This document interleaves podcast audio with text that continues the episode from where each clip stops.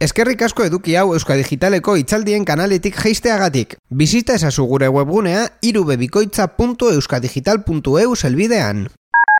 Bueno, egun on guztioi, e, pixka bajoia izango da orain, eh? trikitizatik nahi entzutera, barkatuko diazue, baina ala jarri naute eta saiatuko naiz. Dantza, dantza suelto ez detingo behintzat. baina, bueno, saiatuko gea aldan moduan arintzen. E, bueno, kati hau no, hemen, mikro hemen dago, hasi kezi naiz mugitu, orduan pixka bat zeha ibiliko naiz, baina... E, bueno, azteko, behinik azteko eskerrik asko guztioi, etortzegatik, eta eskerrik asko berezik elgoi barko izarra, Imanol, Kristina, Udaletxea, ba, egin duten lan guztiagatikan, gaurko ekitaldia hau antolatzeagatikan, eta eta gurekin kontatzeagatik gaina honetarako, ez? Bueno, kontatuko dizuedana da, askotan errepikatu dugun gai bat. E, zein den Euskararen e, egoera ingurune digitalean edo Euskararen bizitasun digitala. Horretaz abituko naiz. Askotan eta askotan galdetzen didaten gai bat delako. Eh? Puntuz fundazioa lanean hasi inendikan puntuz domenioekin ingurune digitalean, ba, behin eta berriz galdetzen dute. Eta nola da Euskara interneten, zein da Euskaren presentzia interneten, hau da askotan galdetzen digutena. Eta orain gorako, pixkat, gaiari beste buelta bat emanez, e, beste perspektibatetik azaltzen saiatu nahi. Da. Ispiloen aurrean kokatzen Euskaren egoera. Azkenean, ez baita bakarrikan Euskara nola dagoen edukiz ingurune digitalean bezik, Euskara nola dagoen baita ere mundu erralean ikuspegitikan. Azalduko dizuet. Oso ibilbide laburra izango, ordu erdian txartel gorria laizterateako diatet, nik konturatzeako, E, testu inguratuko ez pixka bat zergatik egiten dugun hau puntu ez fundaziotikan, puntu ez behatokia da horretarako dugun tresna, gaia, gaian sartuta ja Euskaren bizitasun digitala, bueno, nere ikuspuntutik edo fundazioen ikuspuntutik azalduko izuet eta ondorio labur batzuk. Eta denbora gutxi gunez, hasiko naiz. Zergatik egiten dugun hau, testu hori, ez da? Zergatikan puntu ez fundazioak, e, puntu ez domeinua e, kudeatzeaz gain, Euskararen ingurune digitalaz kezkatzen da. Beno, hor duzue, arrazoia, puntuz fundazioen estrategia, plan estrategiko diseinatu genuenean, garbi genuen gure xedea ez dela puntuz domenua bera. Guretzat puntuz domenua tresna bada. Tresna bada, horretarako Euskarari eta Euskal Kulturari interneten eta ingurune digital guztiai dagokion presentzia emateko, ez da? Beraz, e, definitu genituen gure erronkak, eta gure erronka bat domeinuan da noski, beste da gure komunitatea, gure komunitate oso garrantzitsua guretzat, marka egitea Euskal Herrian zen irugarrena, eta laugarren hanka bat ere badaukagu horixe, ingurune digitala, ingurune digitalaren Euskalduntze horretan aritzea. Eta horretarako, urte hauetan hainbat eta hainbat proiektu jarri ditu gabian, gaur e, maneseko de poesia orkestuko du, esaterako, e, sarean leirek aurkezten duen irratsaioa da beste bat, eta gaur aurkeztuko dut beste txiki bat, lehen hitza, baino niko esango nuke lehen abiatu genuena eta nagusietakoa puntu eus behatokia dela. Puntu eus, behat, puntu eus behatokiaren helbura hain justu horixe da. Euskarak, kasu honetan interneten, puntu eus behatokiak hori neurtzen duelako, Euskarak interneten duen presentzia aztertzea, eta orokorrean e, internetek Euskal Herrian duen dimensioa neurtzea. Zergatik? Bueno, domeinu bat kudeatzen dugu, puntu eus domeinua kudeatzen dugu. Garbi genukan hasiatikan puntu helburu batzu jartzen badizkiogu, askunde helburu batzu jartzen badizkiogu, eta aldi berian gaina, irri bagara egiten, Euskara interneten ere e, dimensio bat izateko, edo e, evoluzio bat izateko lanean ari bagara, jakin behar dugula zein den abia puntua eta ondoren emaitzare ebaluatu, ez da? Azkenean adiazle batzuk zerrendatu erritugu eta adirazle horiek neurtu egin behar ditugu. Hori da, behatokiaren helburua. Puntu eus behatokiak e, interneten daukazu, eh? aspaldiko proiektua da, 2000 eta amabostean abiatu genuen, eta urte urte 2000 amazazpirarte jungara neurketa hauek egiten. E, gure asmoa da, orain urte urte egin beharrian gehiago zabaltzea ze, bueno, ba, zoritxarrez Euskaren egoera interneten ez da urte urte beste aldatzen, eta ez, ez zuen horren beharrikan e, hemen dituzue aztertzen dituen datuetako batzuk. Esaterako interneteko domeinuen evoluzio Euskal Herrian. Ba, badakigu berrunda hogeita amasei mila domeinu daudela e, Euskal Herriko interneten. Horrek ez du esan nahi berrunda hogeita amasei webgune daudenikan, domeinu bat ez da beti webgune bat, baina hori da realitatea, badakigu .com dela hipernagusi, .es dagoela ere oso presente, eta .eus hor dagoela e, borroka horretan, irugarren posizio hori lortzeko, ez da? Badakigu baita ere zein den puntu eus domenioaren errealitatea, zein den bere banaketa geografikoa.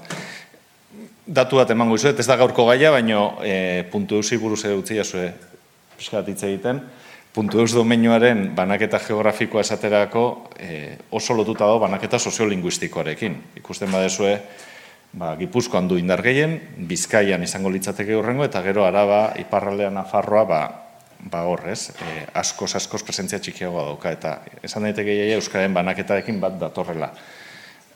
Mapa batean jartzen badugu, eta gero ikusiko dugu hori ere, e, ba, ba, antzeko gertatzen da. Tipologikoki ordea, e, oso banaketa interesgarria duka. Ba, puntu ez domenio erabiltzen duten euneko berrogeita lauak enpresa direlako eta jende asko gusten du justu kontrakoa dela. Puntuz domenio batez ere, administrazio publiko eta kultura erakundeek erabiltzen dutela. Ba ez, fijatzen bazarete hemen, tartaren zati urdina guztia enpresak dira, eta gero datoz, ba, euskara eta kultura, eskuntza, erakunde publikoak, bueno, pixkat, esparru guztietan dago zabalduta eta hori positiboa da. Bueno, hau da, behatokiak neurtzen duena besteak beste. Gero, sartuko gara aurreago Euskararen neurketan. Hori ere neurtzen du puntu eus behatokiak hau azaldu nahi zuen, jakiteko pixkat zergatik egiten dugun hau, eta nundik abiatzen dugun gure gure azterketa, eta galdetzen digutenean, zein da Euskaren egoera interneten, bueno, ba, badaukagula zer esan, ez da? Ba, noa gaira, zein da Euskararen bizitasun digitala? Hori da, e, gaurkoan erantzun behar nuena. Bueno, pixkat, erantzun hau emateko ere, e, irugako jarri nahi ditut azteko mai gainean. Batetik, Euskaren bizitasun digitala neurtzeko garaian, nire ustez eskaintza eta eskaria, bi ateak e, aztertu behar diala.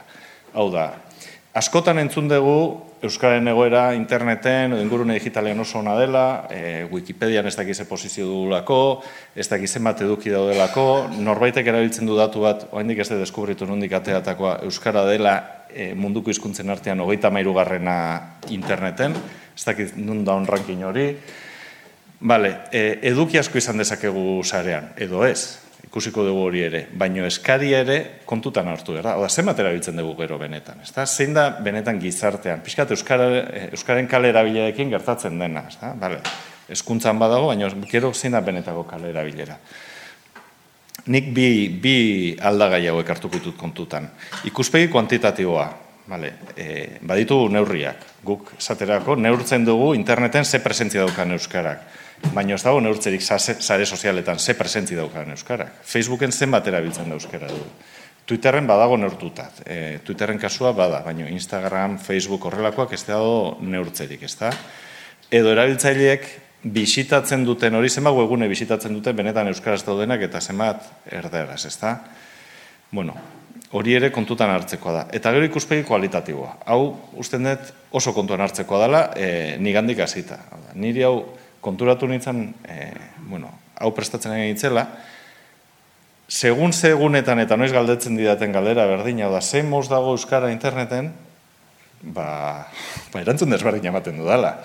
E, nire momentuko iritze edo momentuko dugun egoeran, batzutan esaten, superondo, ze puntu eus dijoa superondo, eta orduan Euskara salbatuko dugu interneten, edo beste batzutan esate, jo, Euskara, eh, eske ez da erabiltzen mugikorretan, ez da zer, eta supergaizki dago, ez da?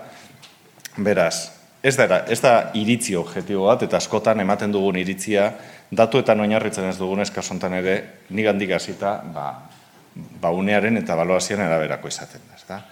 Beraz, bueno, egingo duan arekita oso simplia da, hau da, lehen esan dako eskaria eta eskaintza bilak jarriko ditut aurrez aurre, horregatik deitu diotonei ispiluaren aurrean, eta hiru balorazio plantatuko ditut, hau da, e, Euskara gutxiegi dugu ingurune digitalean, bigarrena Euskara ondo dago, salbatuta dago, edo hirugarren aukera bat, jode, igual gehiegi dago.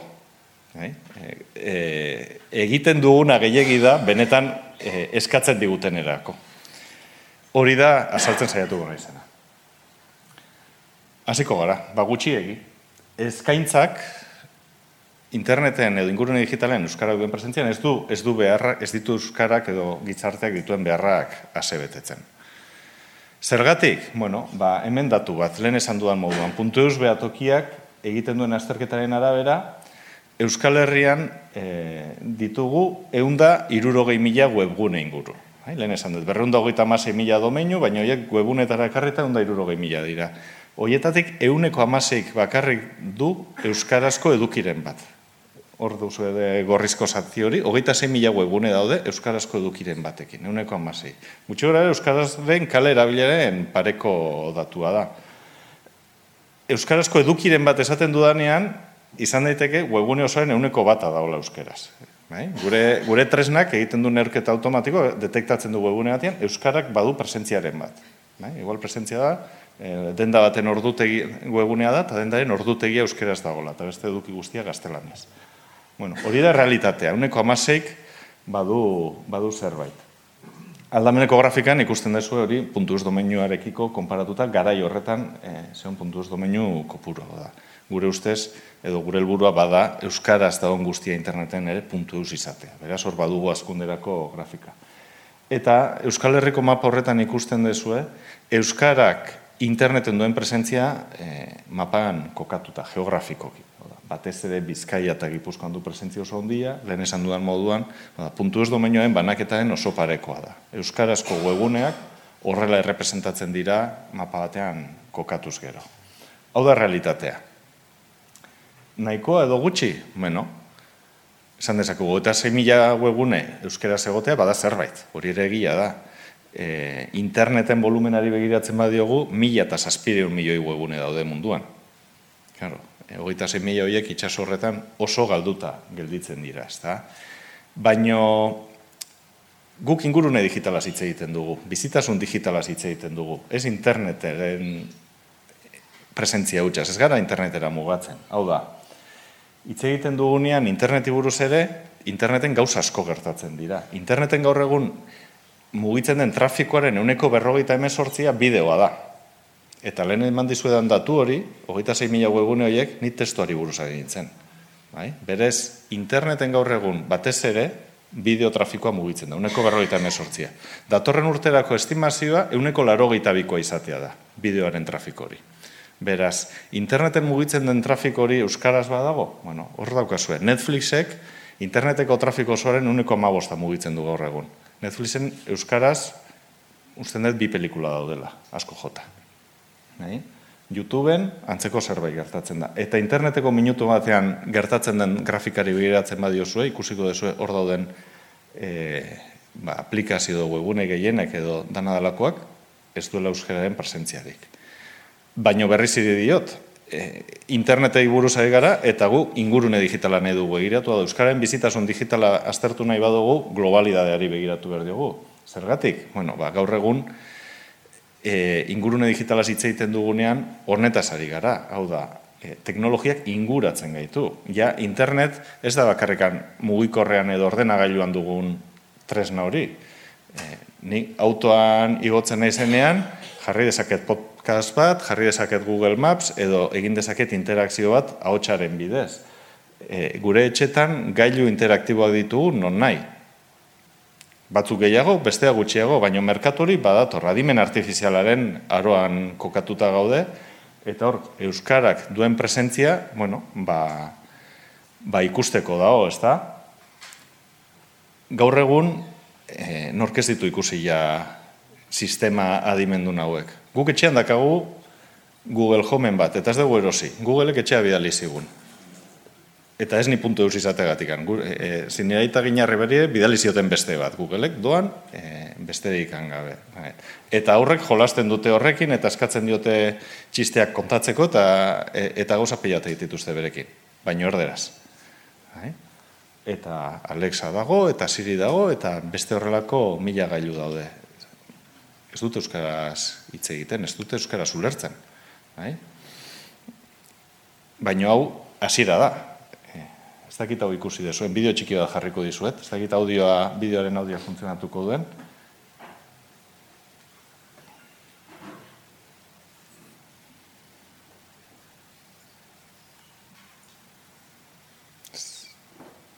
Entzun daiteke?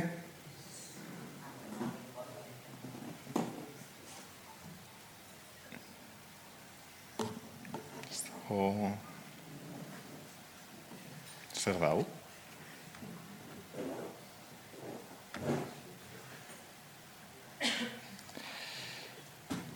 da entzuten, ez da?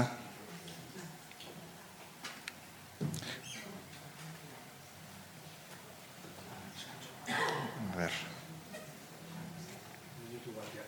Bueno, igual du, bestela kontatuko dut, lasai. Bai.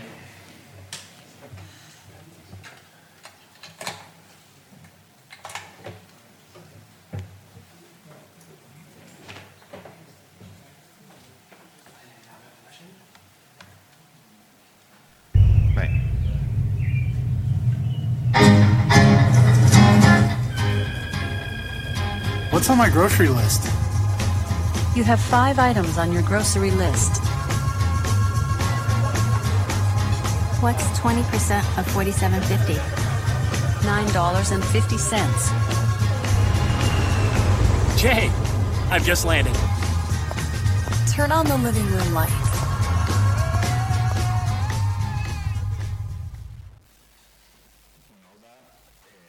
asistente virtual horiek lehen komentatzen dituna, bueno, hau ez da urrengo generazioa ez dakiz hau Amazonen egun eurogatik erosi dezakezu gaur. Vale? Eraztu nau. Ez da, mortadelo filemonen aten du, baino ez da. Osea, errealitatea da, baino errealitate honek ez du euskeraz egiten. Beraz, eh, ingurune digital oso hartzen badugu kontutan, zein da euskararen presentzia? Bueno, ba, euskararen presentzia oso mugatua da, ez? Eta horretarako behar dugun teknologiak ere, ba, garapen bat Uste, hor ja sartu daitezke bigarren itzaldi paralelo batean, eh? buru jabetza teknologikoaren inguruan, baina seguru gaur ateatzen dela gaia, buru jabetzarena ere bai. E, hau da 2012ko azterketa bat, metanet sareak egin zuena, Euskararen hizkuntza teknologien errealitatea neurtzen zuena, eta ikusten duzuenez, Euskara hemen kokatzen da. Bai? Eh, under supported. Danger of digital extinction. Hori izan, errealitatea. 2012tik gaur egun arte Euskararen teknologiak garapen gehiago izan du, itzultzaile automatiko hobeak ditugu, baditugu bestelako teknologia hobeak, baino nik esango nuke oraindik ere neurketa hori ingo balitz, ez gino, ez, osea, e, salto ere ez litzatekela izango hain handia. Dana dala. Adirazi nahi nuena da, e, ingurune digitala oso azkardoa, evoluzioa inoiz baino azkarragoa da, Euskara horra egokitzeko ja ez gara hitz egiten bakarrikari edukiak egon behar dira interneten, teknologia eremu oso bat egon behar da zabalik, eta ez da inerrexea horra iristea. Beraz, bueno, ba, gutxiegi, ez da? E, Euskarak duen presentzia ingurune digitalean, ez daiteke oraindikan ere bultzada handia behar duela eta eta bat, bultzada hori batez ere guk egin beharko dugula bestela e, kanpoan ez dute guretzat egingo. Baina depende ze optikatik begiratzen den, edo ze perspektibatik, askotan esan da, nahikoa dela, lehen jarri dut adibidea, askotan entzun denik Euskara e, interneten hogeita mairu gaurren posizioa betetzen duela munduan. Bueno, e, aditu baten hitzak ekarri ditut kasu honetan. Eh? Aditu oso ezaguna gaina, Andras Kornai, iaz, etorri zen hitzaldi bat ematera, berrian egin zioten elkarrizketa bat, eta beak bere ikuspegitikan, eh, Andras Kornairen ikerketak linea honetan kokatu dira. E, bere esanetan, interneten edo ingurune digitalean presentziaz duten hizkuntzen e, hizkuntzek desagerpenerako joera dute. Oso kontutan euki beharreko zerbait da. Eta, bere datuen arabera, hizkuntzen euneko larogeita amabostak ez dauka presentzia egokia interneten. Beraz, euneko larogeita amabost hori desagertzeko arriskoan legoke Andras Kornairen hitzetan. Bueno, berak esaten zuen Euskarari buruz galdetuta, ba, bere ustez Euskararen egoera ona dela. Euskara esparru digitalean osasuntxu ikusten duela. Besteak beste, Wikipedia jartzen adibide moduan. Askotan jartzen dugun adibidea, Wikipedia Euskal Wikilarien elkarteak egin duen lanaekin eta komunitateak egin dako lanaekin ikuste badala adibide oso esan bat. Euskarak oso presentzia ona du Wikipedian, hizkuntza nagusien artean dago, eta askundea gorantz dijoa, ez da? Are gehiago, e, beste fenomeno bat iburuz galdetzen zioten Andras Kornairi, bere beste termino bat, goraldi digitalarena. E, ba, berreskuratze fase horretan dabiltzan hizkuntzena. Eta goraldi digitalaren oinarri bezala komunitatea jartzen zuen Andras Kornaik.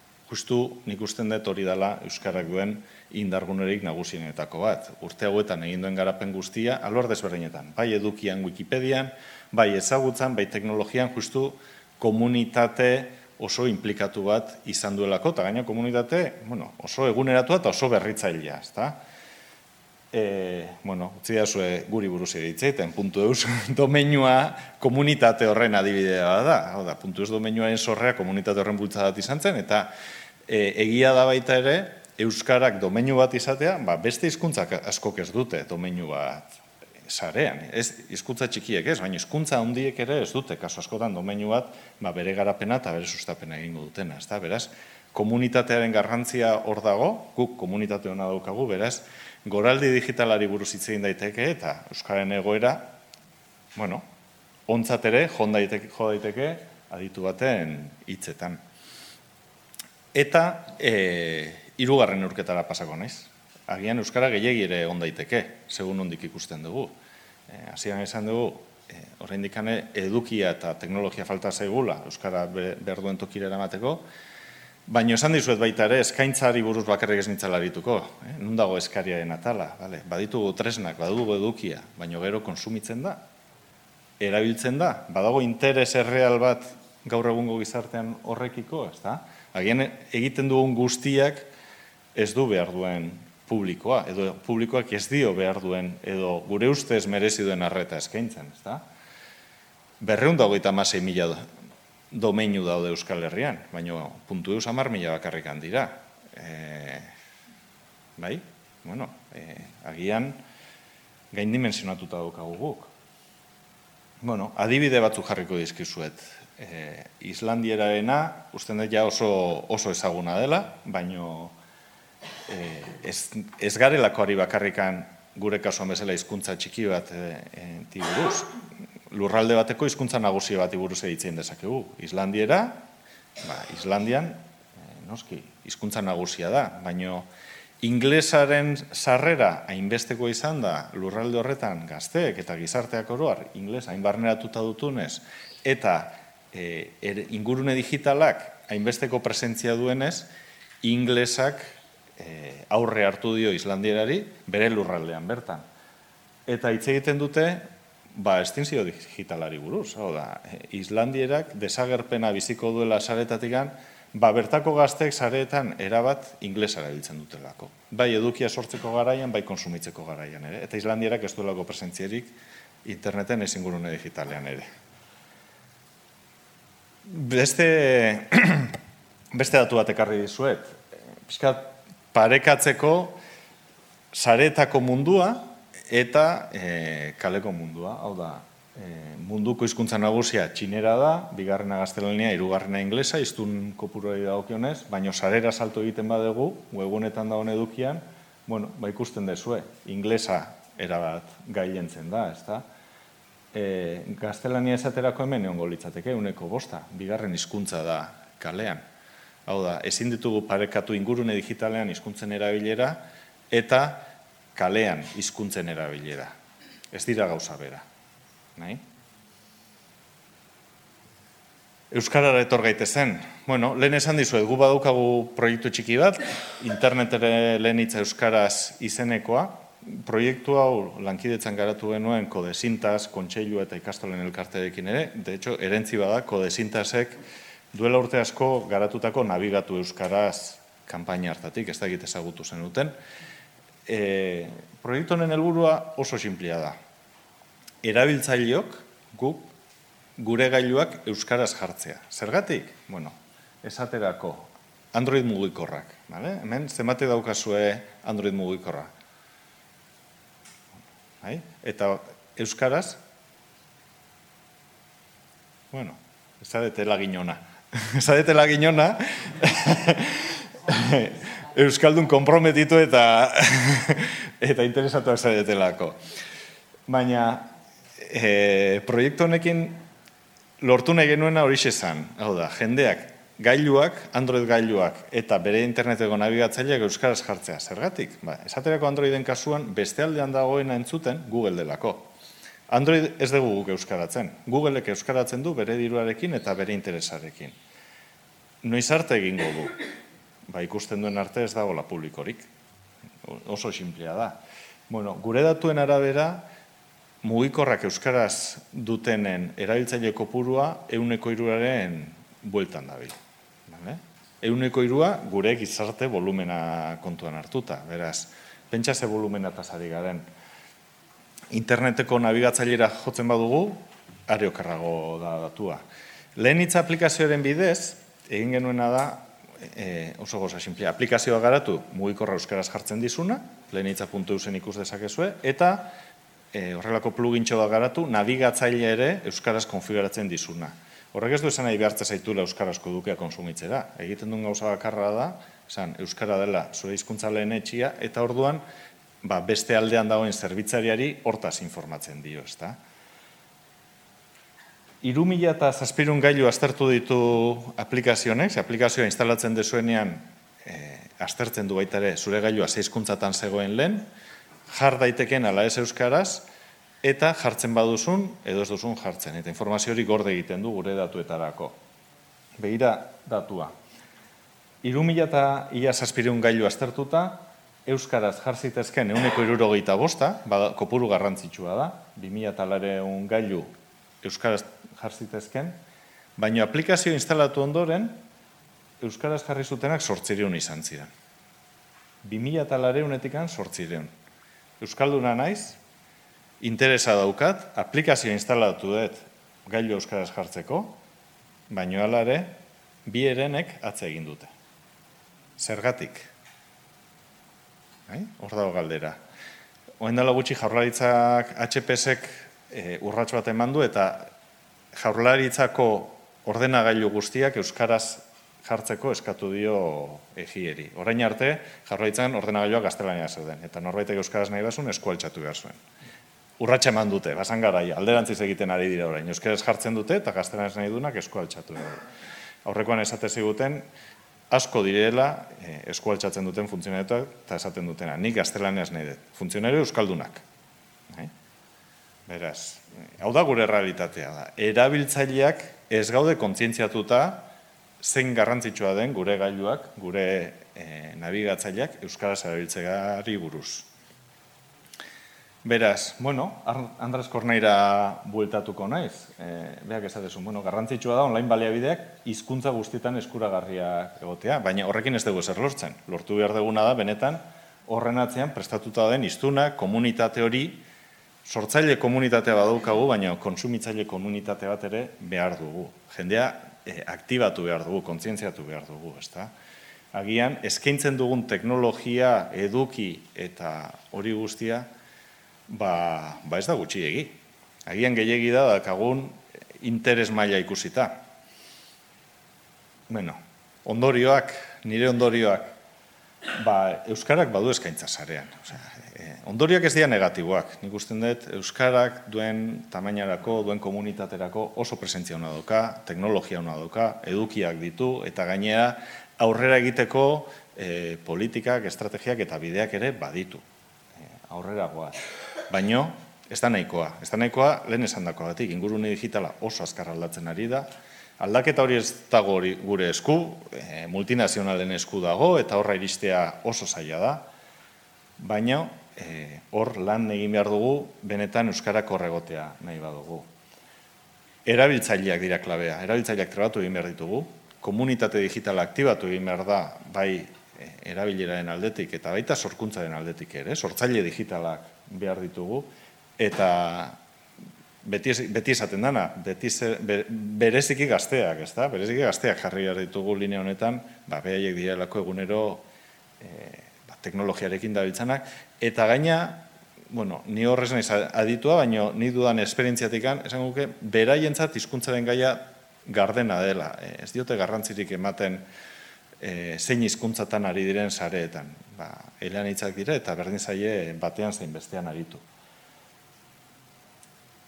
Eta simpleki hori, benetan Euskararen bizitasun digitala bermatzeko urratsak eman behar ditugu, bi atalak, eskaria eta eskaintza, bi, bi aldeak hartu behar ditugula kontutan. Ez da nahikoa politikak egitea eduki eta teknologia gehiago egiteko, politikak egin behar dira baita ere jendea trebatzeko eta eta komunitate hori aktibatzeko. Uixe, bengoz txartel gorririk gabe amaitu dut. Eskerrik asko. Bai, negozio. Bueno, eta hemen, honetaz ni baino gehiago dakin jendea badoen ez ere, ba, ba, ba, lasai egin komentarioak. Inork interesa baldin badaka, orkezpena deskargatzeko dauka, eta honen inguruan artikulu oso bat bat soziolinguistika aldizkarian ere hortxe, hortxe lotura.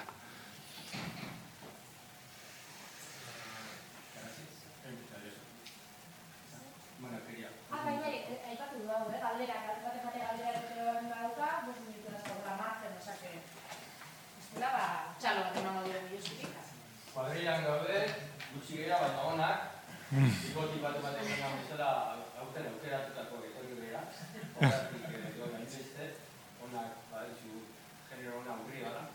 Orduan, bost minutu dauzkagu, ba, Josuri zerbait aldetu, komentari emategin, Venga, ba. Azkenan dunez, eta orduan aldera, aldera, estimatuko ez. Duzu bierenek atzera egin zutela eta aipatu duzu oso kuestio interesante bat, zergatik. E, zuk baduzu hipotesi personalen bat? Bueno, ba, bai, badaude datu batzuk. E, bueno, dato, hola, jendearen erantzunak, ez da? Zuk mugikorra euskeraz jartzen desunean, horrek ez dizu bermatzen mugikor guztia euskeraz da honekan. Esaterako, WhatsAppa, WhatsAppa ez dago euskarotuta. Orduan, jendeari WhatsAppa inglesez gelditzen zitzaion, interfazea. Horrek jendeari, esatezu, jo, eske WhatsAppa inglesez dakat. Inork WhatsApparen interfazean hizkuntzari begiratzen dio. Osea, zu mezuak begiratzen dituzu, ez e, konfigurazioa nola daun, ez da? E, badago jendea horregatikan, esadezuna ez, nahiago dut atzera egin. Edo Google Mapsen, e, kasuren batean ere entzun dut, Google Mapsek gero ez dizkiola ahotsez e, instrukzioak ematen Euskara ez duelako txertatuta. Niri esaterako Google Maps nik mugikorrean autoan erabiltzen dut, bueno, Google Maps ez, e, Android autoren kasuan, e, aukera bat, WhatsAppak jasotzeitu zunean, entzun egin ditzakezu. Nik mugikorra euskaraz dudanez, e, nik playri ematen diot, eta nik WhatsAppak ez dizkit irakurtzen. Egunen baten istripu bat eukiko dut WhatsAppak irakurtzagatik. Orduan, muga batzuk sortzen dizkizu. Muga hoien aurrean jendeak esaten du, ba, nahiago dut, e, hizkuntza nagusi batera, pasa, ez da? Ikusten dut, eh, atzera egin baino, aurrera egin behar dugu, da, muga horiek ditu, eta lortu WhatsApp ere euskeraz egotea, eta eta gauza horiek ahotsa ere euskaraz integratzea teknologia horietan, baina baina hori da. Bueno, hori da arrazoietako bat.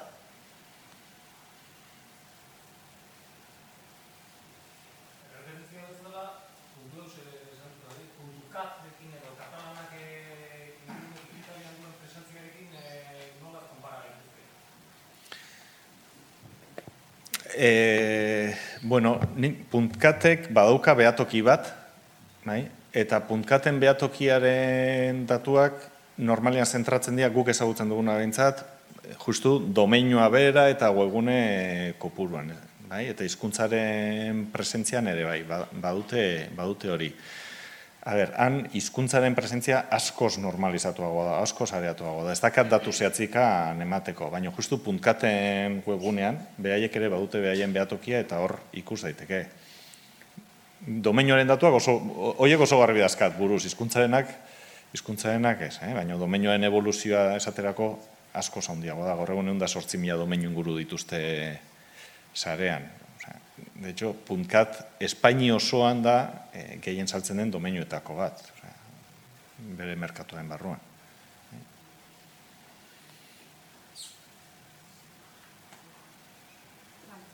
Listo. Venga, eskerrik asko.